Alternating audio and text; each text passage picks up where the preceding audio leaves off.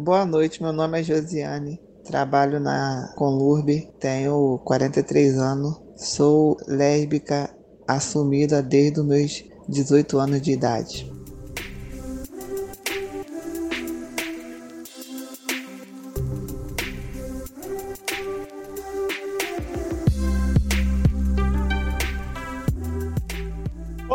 Olá, tá começando mais um programa Saúde e Diversidade, podcast Saúde LGBT. O nosso programa foi gravado no dia 5 de março de 2021. O nosso programa vai ao ar em todos os tocadores de podcast, toda segunda-feira, e pela Rádio USP, às quartas-feiras. Esse é o nosso episódio número 29. Eu sou Mário César Vilhena, estou aqui gravando da minha casa, quarentenadíssimo, agora que a pandemia está mais arrochada, mais apertada, principalmente aqui no Brasil, que as coisas estão muito críticas. Converso com a minha amiga Vivian Avelino Silva. Fala, Vivi, tudo bem? Joia, Mário. Tirando a pandemia que está realmente tirando a nossa paz, está tudo bem. Tudo bem com a minha família aqui também. E eu quero aproveitar o momento aqui para dar um recado para as pessoas tomarem muito cuidado, usarem bastante máscara, manterem distanciamento físico entre as pessoas e não fazer aglomeração, porque é muito importante contribuir para a sociedade continuar saudável. Né? A gente, na verdade, está com muitos casos nos hospitais e cada um precisa fazer a sua parte. Muito bem. Lembrando para todo mundo que está ouvindo a gente que nós fazemos parte do grupo de podcasts LGBT. Então, você que tiver curiosidade, entra lá no site dos podcasts LGBT. Vivi, e quem que é o nosso convidado de hoje? Hoje a gente tem um convidado que foi indicação do Pedro, nosso amigo, Pedro Neves, e ele se chama Cláudio Eduardo, ou somente Cro. Cro é carioca, formado em letras pela PUC do Rio. Ele faz doutorado na Universidade do Texas, em Austin, onde ele estuda retórica e escrita. A pesquisa que ele faz foca no desenvolvimento de uma metodologia queer de pesquisa de arquivos de documentos da Inquisição Espanhola, que leva em consideração o afeto. Ele é uma pessoa LGBTQIA+, e também é militante, e estuda com seu jeito extrovertido e engraçado, e eu tô super contente de te conhecer, porque eu já ouvi muita história a seu respeito, Cro. Bem-vindo. Obrigado, Vivi. Muito prazer. Obrigado também. Da reverência. Cláudio, a gente sempre hum. começa o episódio perguntando quem é você, um pouco da sua trajetória, se você puder dividir com a gente. Eu sou Cro. eu, eu estudei na PUC, né? Fiz, na verdade, eu fiz jornalismo na PUC, depois fiz mestrado em letras lá. E sei, sou apaixonado pelo Rio de Janeiro, mas acabei né, saindo e mudando aqui para Texas me apaixonei pela dança, o two-step aqui, virei super cowboy. e não sei, acho que a minha trajetória é muito, lá, cheia de guinadas. Então, esse é o meu momento agora. Eu sou texano e estou doutorando, apaixonado por retórica, escrita, e acho que é isso. Claudinho, melhor Cláudio ou Cro? Pode chamar de Cro. Eu tô, eu tô acostumado a ser chamado de Cláudio aqui nos Estados Unidos. Mas... Quando é que surgiu o Cro? Foi na adolescência, quando estava na escola. Um amigo começou a me chamar assim e, e, pegou, ficou. Mas conta um pouquinho mais pra gente essa essência do Cro. Quem é Cro? Cro sou eu. Ai, difícil falar de essência, é um negócio difícil, né? Estava na terapia essa semana debatendo isso. O que que, que, que faz de mim eu, né? Ai, olha, não sei, só sei que o personagem Crow me roubou o nome e é uma coisa que me revolta muito até hoje. Odeio aquele personagem, achei péssimo, fez tudo de errado. Você tá falando do Cro da novela, né? Isso, Cro da novela. O seu Cro não é o Cro da novela, você já tá deixando claro, então. Não é o Cro da novela. Sou e é eu. é anterior. Gente, o Cro, aqui a gente tá conversando, é anterior ao Cro da novela. Sou, sou jovem, mas não tão jovem. Cro, a gente estava devendo aqui no nosso podcast uma discussão, um programa a respeito da letra Q, né? A gente tenta explorar uhum. toda a pluralidade do universo LGBTQIA+, e a letra Q, de fato, a gente estava devendo. Então, o que é a letra Q? Como que você define? Quem está representado? Uhum. Como é que a gente pode colocar para as pessoas e o que, que tem de especial? Olha, eu me defino como a letra Q, eu me defino como queer também. E eu acho muito importante e interessante a pergunta como se define o queer, porque eu acho que é importante a gente pensar na minha visão, é importante a gente pensar que o queer ele é uma palavra que não pode ser definida. O queer tem essa origem, né? Esse significado de estranho, diferente, uma coisa assim, um significado meio negativo, mas ele se tornou uma palavra com uma história muito de múltiplas identidades, de comunidade. Né? Então eu acho que eu fiz, inclusive, uma aula com uma professora com quem eu vim trabalhar aqui no Texas, e uma das primeiras aulas eu lembro que ela pegou o quadro negro e perguntou como vocês definem queer, e a gente anotou umas 30 definições, e nenhuma batia com nenhuma, e ficou esse tema da nossa aula, essa grande foto de um quadro com 30 definições. Porque o queer é esse espaço da individualidade, de identidade, mas que também é uma comunidade, né? Então é um termo guarda-chuva, de certa forma, né? Que ele cobre uma comunidade que tem esse espaço para a individualidade, né? Que ele não é só sexualidade, ele não é só gênero, ele não é só LGBT, né? Ele engloba tudo e vai além, eu acho, assim, né? Acho que é importante a gente trazer um pouquinho do histórico para quem está ouvindo a gente, porque uhum. realmente eu acho que a letra Q é uma letra invisibilizada. Eu acho que não é invisibilizado não, mas é uma letra, como você disse, né, Cro, é uma letra difícil de se entender, é mesmo dentro do movimento, né? Uhum. Então, acho que é, é, na tradução literal de queer, a gente poderia dizer que queer significa estranho, se a gente for traduzir ao pé da letra. Até 1969, né, que 1969 é o movimento Stonewall em Nova York, né, onde começam os movimentos sociais de afirmação dos direitos LGBT. E a palavra queer é utilizada com um peso muito negativo. Tinha um peso que não era nada bom, era uma questão de quem era páreo para a sociedade. Mas, a partir dessa data, o movimento se apropria do termo queer e fala assim, ah, já que para ser queer, eu vou ser queer de verdade, né? Eu acho que em português a gente já não pode mais traduzir como estranho, esquisito, a gente poderia traduzir mais como talvez bicha, pode ser uma coisa que eh, seja mais semelhante, e aí a gente usa como um momento de afirmação política, né? Olha, Mário, eu acho que a tradução como bicha é, é uma tradução complicada e realmente a palavra tem uma, uma história muito longa e muito né, conectada ao movimento, mas eu acho que é importante a gente lembrar também que existe muita resistência também ao termo hoje em dia. Você vê muitas pessoas que são contra se identificar como queer, que acham que o queer apaga a identidade lésbica, apaga a identidade gay, apaga identidades mais específicas. E eu acho que se vê muito esse, principalmente em movimentos transexclusionários, eles tendem a rejeitar a terminologia. E isso é muito problemático, né? Porque eu acho que limita muito também a nossa forma de se identificar, né? Eu acho que o queer ele tem essa permissividade, né? Ele tem esse, esse, espaço de você abrir as identidades, né? Porque como você falou, o queer é um termo que tem essa história que foi reapropriado depois do movimento do Stonewall e nos anos 80 cresceu muito, ele, ele entrou muito no, no, mundo do ativismo, da academia, né? Foi se tornando cada vez mais uma palavra muito usada em todos os meios, né? De, de, de estudo de pensamento, de ativismo LGBT. E eu acho que hoje em dia, inclusive, traduzir é uma coisa super difícil, né? Então você vê que tem até pessoas que escrevem, que, que transmitem, né? que transformam essa terminologia queer como Q-U-E-R em C ou K-U-I-R, né? Esse queer escrito de uma forma mais aportuguesada, porque a tradução é super difícil, né? É um termo que tem um significado muito aberto, né? Mas então, Cro, você acha que, vamos ver se a gente entendeu. Então, queer é uma identidade associada à transgressão do habitual, do hétero cis, assim, é isso?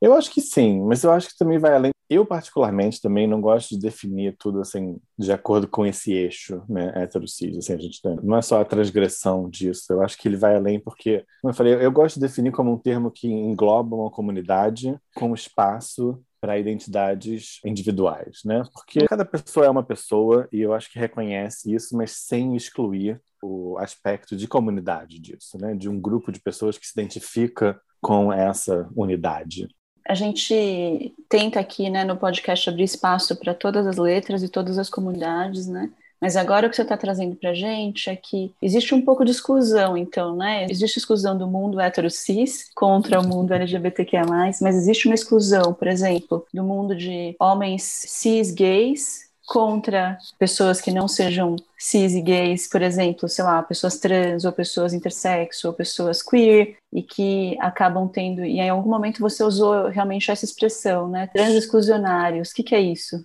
Geralmente se usa para definir movimentos feministas, mas em geral também, assim, que mas se fala muito de movimentos feministas que excluem mulheres trans. Mas é, é complicado você criar, né, também essa sigla que representa tantas pessoas, né, e você pensar que não existe problemas, né, mas ali existem muitos debates ali dentro também, né, existem várias diferentes ideologias e coisas que vão contra, né, porque é como o feminismo, né, você tem vários feminismos, eu acho que você tem também vários queers e vários pensamentos dentro do, do movimento LGBT, né, e alguns deles são muito problemáticos, né? São machistas, são transfóbicos, inclusive homofóbicos, lesbofóbicos, Sim. são complicados, né? Mas a gente trabalha para né, Que bacana. Então você está me contando que o movimento queer, como característica, é uma comunidade que é mais permissiva, é mais flexível, é mais acomoda melhor diversidades quaisquer, individuais mesmo. Eles não querem que você tenha um tipo específico de comportamento, jeito de se vestir, orientação sexual,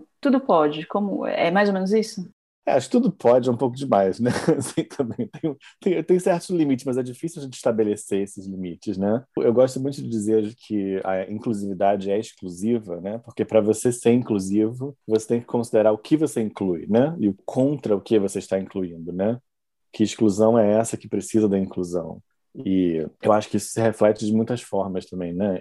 Então tem uns limites, mas esses limites são difíceis de encontrar e definir, né?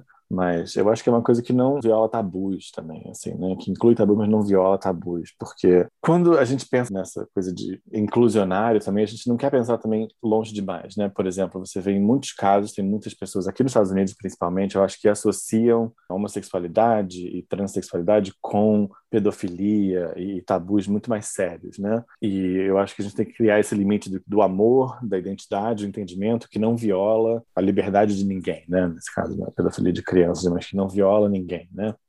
Cro e Vivi, queria só contar para as pessoas, hoje a gente está conversando com o Cro, contar para todo mundo que nós estamos nas redes sociais, Twitter, Instagram e Facebook. Quem quiser falar com a gente, é só mandar um direct, uma mensagem, um messenger saudiversidade.gmail.com é nosso e-mail. Lembrando que saúde diversidade é a junção da palavra saúde com diversidade. E hoje, para a gente continuar esse papo delicioso com o Cro sobre a letra Q de queer e diversas outras questões, nós vamos ouvir esse som, que é a música Amor e Sacanagem, que toda sacanagem é boa, da Ayla e Luísa. Gata, se você tiver coragem de embarcar nessa viagem, vem comigo que eu vou te mostrar. Tô te pesquisando faz um tempo, seu rolê, seu movimento, tô querendo me aprofundar. Tô te namorando de longe, tipo esconde-esconde, mando like só pra provocar. Vê se não demora então, é fogo de verão, eu quero é queimar. Gata, será que cê tem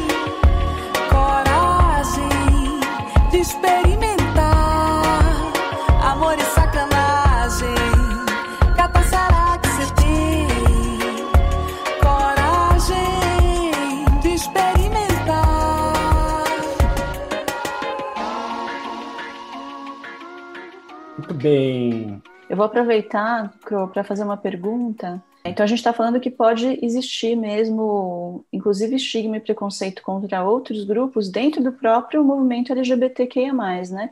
E um dos movimentos que eu vejo com bastante força e que pode realmente causar mal para as pessoas e gerar sofrimento é preconceito contra pessoas efeminadas dentro da comunidade de homens gays. Como é que isso se manifesta? Você tem também essa impressão, Cru? Tem, eu acho que não é só contra pessoas afeminadas, né? Mas eu acho que é contra uma resistência de gênero, de certa forma, assim, né? Então, acho que a gente pode pensar, por exemplo, também que a palavra queer, ela representa, ela significa um estranhamento, né? Quando a gente fala estranho, ela tem esse estranhamento.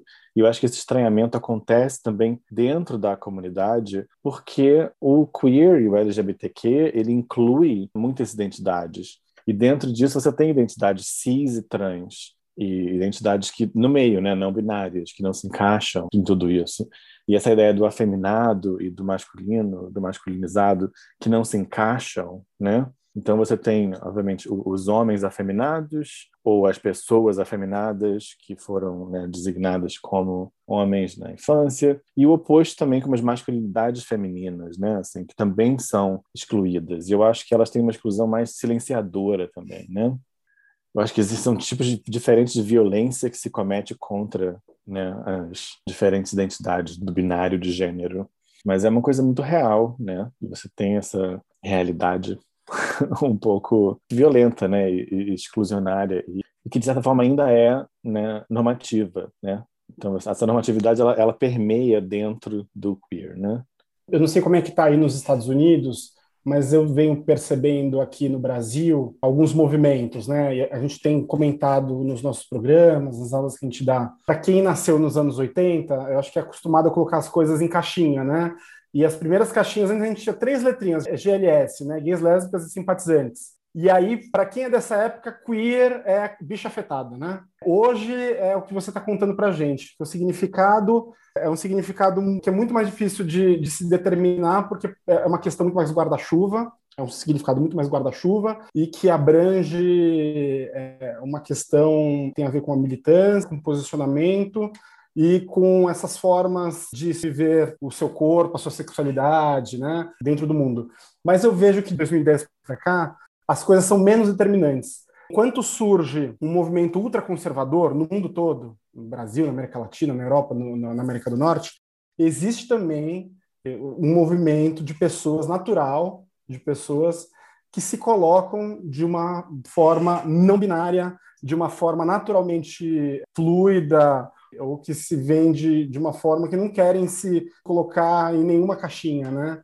E que tem expressão de gênero fluida. E que um dia pode sair vestido de maquiagem, de bolsa, outro dia pode sair vestido de calça, e tudo bem, e não me enche o saco.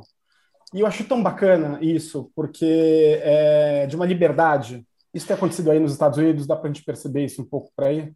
Tem. Eu acho esse movimento também muito lindo, essa nova geração, né? Gen Z, como a gente chama aqui, não sei exatamente como é que chama. Não, é geração Z. Geração Z. É, porque que... são os pós-millennials, assim, né? Tipo... Isso, os pós-millennials. eu acho uma coisa muito linda tudo isso, e eu acho que me inspira muito também, porque eu tenho muito contato, porque eu dou aula na faculdade para os alunos que estão começando no primeiro, segundo ano, então eles são sempre os mais jovens, né? E eu estou dando aula já aqui há seis anos, e esses anos cada vez vão ficando mais jovens, né? É a mesma idade, mas são seis anos de diferença. É, a gente acha e... que eles estão ficando cada vez mais jovens, né? Na verdade, na verdade a gente está ficando mais velho, né?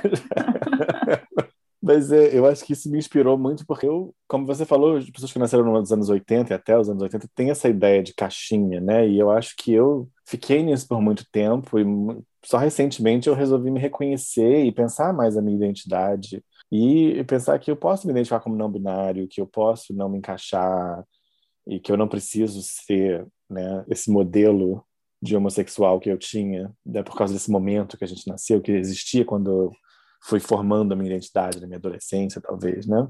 Então eu acho muito inspirador ver isso. Eu sou muito fã do TikTok, sigo todos os jovens, estou sempre rindo de humor adolescente e, e, eu acho muito inspirador ver essa geração. Então eu acho que eu acabei trazendo um ponto negativo, mas eu acho que realmente eu falo muito isso para meus alunos, eu, sou, eu me inspiro muito neles eu acho que essa geração tem muita coisa boa a trazer para gente do movimento LGBTQ, né?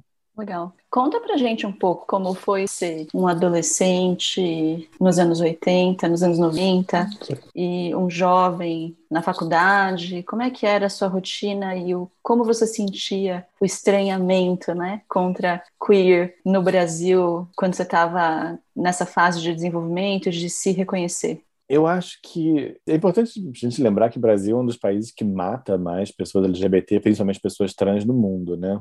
Então, eu acho que essa violência se reflete muito nas minhas memórias, assim, né? Eu lembro de sofrer agressões, menos físicas, mas mais verbais na rua, em to todos os dias. Eu queria ter cabelo comprido e era uma coisa... Meu pai não deixava, e as pessoas na rua ficavam... Jogaram lixo em mim, jogaram terra. Inclusive, esse lixo um dia virou um bilhetinho me convidando para ir para boate quando eu tinha 15 anos. mas eram todos os tipos de agressões, né? Assim, e, e, eu acho que foi muito difícil reconhecer. E eu acho que, como eu falei, essa inspiração também que eu recebi dessa da, da geração mais nova, eu acho que me fez entender muito melhor o que eu estava vivendo. Assim, eu acho que eu vivi uma dificuldade muito com os padrões de gênero também, porque eu tinha os interesses muito femininos e eu tinha esses desejos né, corporais e, e de expressar a minha identidade de formas femininas E eu tinha muita dificuldade com a masculinidade também. Eu acho que eu demorei muito, eu lembro muito de terapia quando eu acabei a faculdade e trabalhar muito essa minha relação com a masculinidade, que eu tinha uma rejeição muito forte disso. Eu comecei a aprender que a masculinidade não precisa ser simplesmente negativa, né? E tem masculinidades possíveis, masculinidades femininas, masculinidades bonitas também, né? Então eu acho que eu me conectei muito com isso e comecei a aprender a expressar todos os lados. Mas foi muito difícil sofrer essas violências sempre. E eu acho que vir para os Estados Unidos e também antes que eu morei na Europa uns anos me permitiu algumas coisas também que eu acho que no Brasil eu não me permitia porque eu acho que como crescer com essa violência me fez ter um medo que eu acho que aqui eu, eu acabei aprendendo a enfrentar e que me faz, quando eu volto ao Brasil, não né, ser um pouco mais corajoso, eu acho. Então foi um momento para mim, né? Não acho que é necessariamente uma comparação só geográfica, né? Mas é um espaço também mental e emocional de ter criado isso. Mas eu acho que realmente o Brasil, principalmente acho que nos anos 90 e 80, era muito, ainda é hoje, mas era muito violento comigo. E a minha história foi muito permeada por essa violência, né? Você sentia violência onde, Cláudio? Na rua, na escola, em todos os ambientes, como era? Na rua e na escola. E em casa, meus pais nunca foram violentos, mas sempre foram muito silenciosos. Não, meu pai tem dificuldade de falar. Meu pai é um, um amor. Quando eu finalmente né, saí do armário, contei para ele, ele falou: Você é sempre meu filho, nunca vou né, deixar de te amar. Mas tinha esse silêncio, esse medo, né? Porque eu acho que, que eles ignoravam um pouco, assim, para evitar, né? Porque é uma coisa que eu acho que eu sempre demonstrei desde muito novo e eu acho que eles evitavam lidar. Então, eu não sei se eu chamaria de violência, talvez mais de né, silêncio. Né? Então, era, eu acho que era uma violência fora de casa, assim, né? Então, eu sempre me senti muito bem em casa, né? Também. Acho que por essa segurança, né? Isso é muito importante, né? Eu acho que a Andrea trouxe um pouco no programa dela, e eu aplico isso muito para minha vida, do cachaça da minha vida. Ela fala muito dos pais, mas eu acho que isso serve para as pessoas também. Que ela fala do momento em que você não aceita o fato e tem uma a celebrar. Ela como mãe, né? Ela conta essa experiência mãe. Tem na cabeça qual momento que eu comecei a celebrar o fato de eu ser uma pessoa LGBT, né? E hoje eu celebro isso. E, e, eu vejo, desde o dia que eu te conheci, né, faz muito tempo, eu vejo também que você é uma pessoa que celebra não só o fato de ser LGBT, mas a vida, né? Você alegre, feliz. E você contando essa história, eu acho que o fato de você viver num país violento como o Brasil, ter uma família que, por mais que não tenha essa celebração toda, mas te deu segurança, te ajudou nesse processo de afirmação. Posso falar um uhum. pouquinho assim? Sim, com certeza. Eu acho que a, a, família, a minha família, apesar de não ter oferecido um, um, apoio assim aberto, ela me deu muito espaço, assim, para sentir uma certa segurança de várias formas, assim, né? Talvez não de abrir a minha identidade para eles de primeira, mas de me sentir seguro em saber que eles me davam um certo apoio de várias outras formas, né? Então, eu acho engraçado você lembrou isso e você perguntou agora sobre celebrar e eu pensei que eu estava conversando com a minha terapeuta também. sobre. Eu acho que muitas vezes a gente ouve pessoas vivendo essa memória lembrando da infância como um momento muito lindo e um momento que você quer voltar e muito feliz. E eu acho que eu nunca tive essa conexão com a minha infância, porque eu acho que a minha infância, para mim, foi muito difícil em ter que lidar com quem eu era e o bullying que eu sofria e os ataques e a violência. E eu acho que foi quando eu saí da adolescência que eu comecei a celebrar isso, que eu aprendi que eu podia celebrar, que eu era uma pessoa inteira, que eu podia me amar, e foi um processo longo, mas eu acho que começou com a vida jovem adulta, né? e então eu acho que eu aprendi a manter também uma certa infância que eu não tive e reviver isso, trazer essa juventude para viver comigo, assim, né? No, nos meus quase 40. Que legal. A gente está conversando com Cláudio Eduardo, ou Cro, hoje. Qual é a música que a gente está ouvindo, Mário? Amor e Sacanagem, de Ala e Luísa.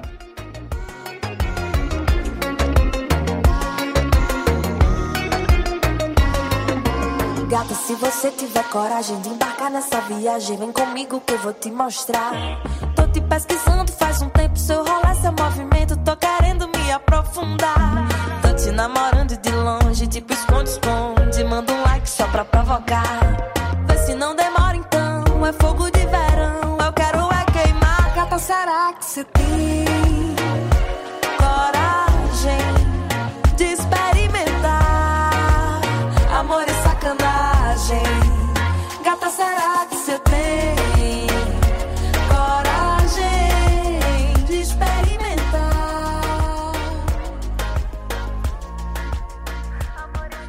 Quem quiser mandar mensagem para a gente pode mandar. Nós estamos no Twitter, no Instagram e no Facebook, saudiversidade.gmail.com.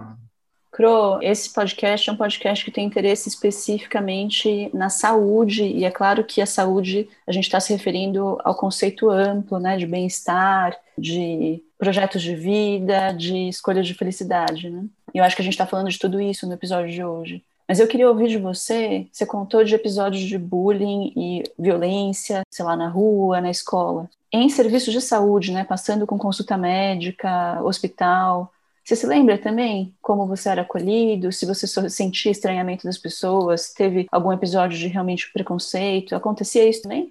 Olha, é... difícil lembrar, assim, eu não, não consigo pensar. Eu acho que minha relação com medicina e com saúde não foi tão turbulenta. Eu não consigo pensar numa, num momento, assim, de uma, um episódio médico. Eu sofri um ataque uma vez em Londres e eu fui no médico e o médico me tratou muito bem, mas eu acho que a enfermeira, eu não, eu não culpo ela, não acho que ela tenha feito nada de forma exclusionária, né? mas eu acho que ela foi um pouco dispensou e não, não ouviu o que eu estava dizendo e, e, questionou um pouco demais a, a, minha verdade, porque eu não lembrava na hora quando acontece, foi um trauma né? físico também, e, emocional e eu não lembrava de nada e ela ficou me questionando isso e eu acho que isso foi só esse, esse momento assim de não acreditar assim né mas eu acho que eu gosto de pensar que ela estava só querendo me pedir mais informações mas foi foi um pouco traumático eu acho que essa foi a, memória mais traumática assim que eu tenho de alguma coisa de uma relação de saúde né e eu acho uhum. que é uhum. importante isso a gente lembrar que que ser ouvido né porque eu acho que muitas vezes médicos não ouvem né, a nossa verdade, a nossa realidade. Eu penso muito assim, coisa questão corporal, uma realidade que a gente vê muito, né, de médico associar tudo a, a, a corpos que não se encaixam, né, corpos principalmente gordos, né, né, e sobrepeso e essa coisa de ser sempre essa negatividade, né, assim. Então eu acho que eu já passei por isso, já tive médicos que me falaram, ah, você está gordo e é isso que te culpa toda a sua saúde, que dos seus problemas de saúde. E Falei, olha, eu não estou aqui para né, receber nenhum tipo de feedback negativo do meu corpo, né? Eu, eu, eu acho que eu, eu, eu, tenho essa possibilidade de ser muito vocal e falar e verbal e expressar isso. Mas eu tenho muitos privilégios, eu tenho plano de saúde, e, e plano de saúde muito bom, e acesso a médicos, e enfim, sou uma pessoa grande também, então acho que isso né, me dá uma é. certa confiança né, de enfrentar mas eu acho que essa é uma grande dificuldade, né? De você não ser ouvido e ter o seu corpo questionado, assim, né? É muito real, né? Olha que, que importante, né? Para os profissionais de saúde, para os trabalhadores de saúde que nos escutam. A gente precisa ouvir, pessoal, e precisa respeitar os corpos e as escolhas e as preferências e o que as pessoas são essa questão da gordofobia que você traz é muito importante e eu acho que está imbricada com a questão ainda dessa revolução que, que a gente está vivendo desses dez últimos anos para cá e que o pessoal jovem está colocando em pauta, né? Junto com o movimento da molecada que se diz queer, que usa maquiagem, não está nem aí porque foi colocado em pauta, foi colocado no debate, eh, na praça pública, a discussão da gordofobia, que é uma coisa que há um tempo atrás não era discutido, né? E eu acho maravilhoso, porque quando eu era jovem, você não tinha o direito de ter sobrepeso, nem de ser gordinho, assim tinha uma ditadura da magreza e as pessoas te zoavam, você não tinha espaço na balada. E hoje em dia tem pessoas que, que falam para você, você é gordofóbico. Eu já ouvi mil vezes que eu sou gordofóbico, porque eu tava me chamando de gordo, assim. As pessoas estão cancelando as pessoas que, que chamam os outros de gordo, assim. E, e é claro que a obesidade hipermórbida pode gerar um problema de saúde, mas tá falando de, de, um sobrepeso que não causa problema de saúde uhum. e que uhum. você sai daquele padrão, e as pessoas já começam a utilizar isso como muleta, esse argumento, e apontar, ou então te excluir da rodinha, né? E sai daqui é. gordinho. Eu acho que isso tem muito a ver com a questão queer também, porque é tudo uma questão de controle do corpo, né? Então é uma questão que também se envolve no feminismo e na, e na queerfobia, de certa forma, porque é uma ideia de que você pode controlar o corpo das pessoas. E isso tem a ver com uma pessoa trans e não binária, que as pessoas acham que podem denominar e dizer, identificar a identidade de qualquer pessoa, que podem dizer como uma pessoa deve se comportar, que uma pessoa deve comer, o como o corpo deve parecer, como você deve controlar o seu corpo, uma mulher ou, né, principalmente mulheres, né, que têm esse controle intenso na né, questão de aborto, gravidez e, e, e e visual, visual também, né? Eu ia fazer uma pergunta que tem relação com o que a gente está falando exatamente agora. Existe um termo que em português chama passabilidade. Eu nem sei se tem um equivalente em inglês. Tem, Cro? Eu acho que a gente só fala de passing. Mas enfim, que a gente escuta muito mais no contexto de pessoas transgênero, né? Que é Uhum. é a pessoa ter uma aparência física próxima o suficiente do sexo com o qual ela se identifica, ao ponto de ter passabilidade, né? Ou seja, de passar desapercebido como o sexo com o qual ela se identifica. Mas a gente está falando aqui de como esse controle dos corpos é uma coisa que é normativa e opressora também, né? Por que, que tem que ter uma Uhum. norma de como o corpo da pessoa trans tem que ser? Uhum. E aí, como isso também pode ser violento. Você pode falar um pouco sobre isso, Cláudio? Eu acho que, que é engraçado você, a gente tentar definir também a passabilidade, porque passa nesse espaço, né, de você pensar o que você está tentando passar, né? Então você dizia, ah, é um corpo que se encaixa com o que passa como mulher cis, né? É uma coisa super difícil de você definir também, porque o limite não existe, né? Assim, e, e você tenta impor e, e é muito difícil, né? Então falar sobre isso é difícil, né? mas essa ideia de controlar os, os, corpos, assim, né, impõe muito isso. E eu acho que, que quando a gente pensa na passabilidade, você pensa também na imposição sobre os corpos normativos também, né? Pensa que o corpo normativo tem que se encaixar na norma, né? Então ele, tem, ele também existe um esforço da norma de se encaixar também, né? Então não é uma coisa também que se aplica somente, né, às pessoas que não se encaixam, as pessoas queer, as pessoas não normativas, né? Então, não sei se está claro para as pessoas, né? No momento em que você fica impondo passabilidade, você impõe um padrão do feminino que é o certo também. E aí você também impõe o normal, a regra, para qualquer mulher cis, que tem que ser hétero, tem que ser malhada, e tem que ser feminina, e tem que ser delicada, e tem que não Uhum. sei o quê, né? Um monte de regras que são negativas para muita gente, não só para uma mulher trans, por exemplo, que, que quer ter passabilidade, né? É, eu acho que às vezes a gente se esquece disso, né? Quando você exclui também, você se esquece que você também está sofrendo aquela pressão, né? De se encaixar. E se você se encaixa, ótimo. Se está feliz com isso, ótimo, maravilhoso. Mas isso não significa que a pressão né, não exista em cima de você também, né?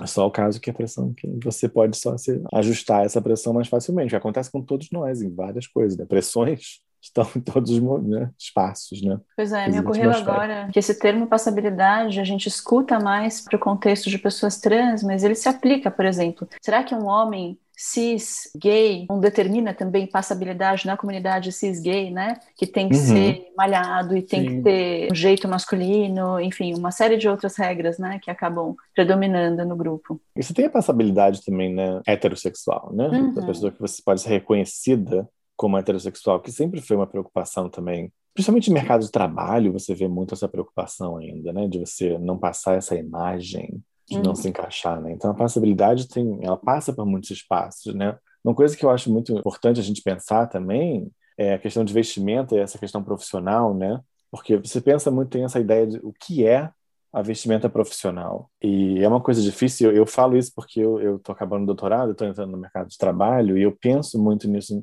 O que eu vou vestir para uma entrevista de emprego? Né? Quando eu for visitar um campus de uma universidade, quando eu for aparecer, que roupa, vou- que, que imagem eu quero transmitir? Né? O que define o meu profissionalismo na minha vestimenta? Né? E tem muito a ver com essa questão da passabilidade também, né? Eu estou tentando passar como pessoa não queer, ou eu quero que ser reconhecido com essa identidade, e é, é uma questão muito intensa que ultrapassa muitos espaços, né? Uhum.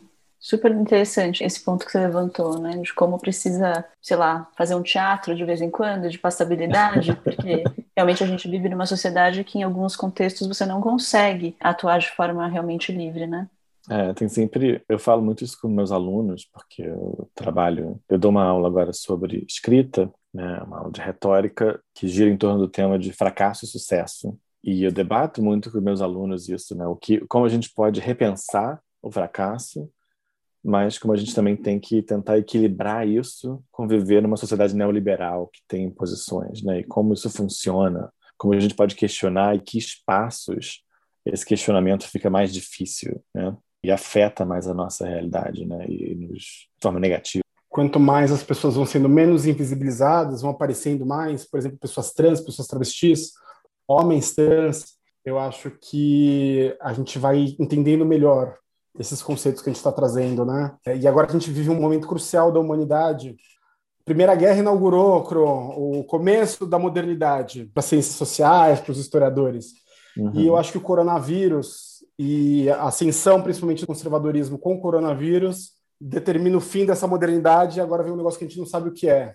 Tem gente que chama de modernidade líquida, sei lá qual é o nome disso. E com isso e a visibilidade dessas pessoas, a gente vai experimentar um monte de coisas novas que vão determinar novas letras ou nenhuma letra para a nossa sopa de letrinhas, né?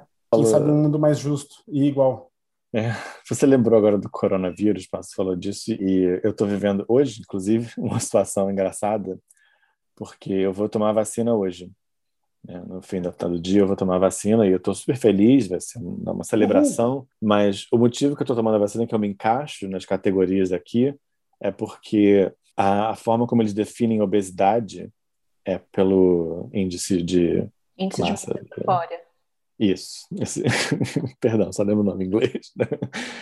E que é uma medida super errada, né? Que não encaixa nada, mas eu me encaixo na categoria de obesidade. Então eu posso tomar vacina. Então foi engraçado, eu estava contando para minha vizinha Falei, ah, eu vou tomar vacina amanhã. Ela perguntou, ah, mas como você conseguiu? Eu falei, ah, porque eu me encaixo como obeso. E ela, ah, que bom. E eu, é uma coisa estranha, porque a gente tende a pensar no corpo gordo, obeso, como uma forma negativa, né? Às vezes, essa é aquela coisa, como você falou, Mário, de se olhar no espelho, de ter essa gordofobia, pensar, ah, eu estou gordo. E de repente você celebra isso, né? O coronavírus trouxe essa ideia de celebrar, que era antinegativa. Então, eu, eu acho que é um momento que tem a, a, o potencial de trazer muita, muita mudança boa, né? Positiva também que é um momento horroroso, histórico, mas eu gosto de ter, de pensar que a mudança será para melhor, né? Muito bem, gente. Muito bom. E agora, então, Cro, Vivi, nós vamos para um momento muito esperado do nosso programa, o momento cultural.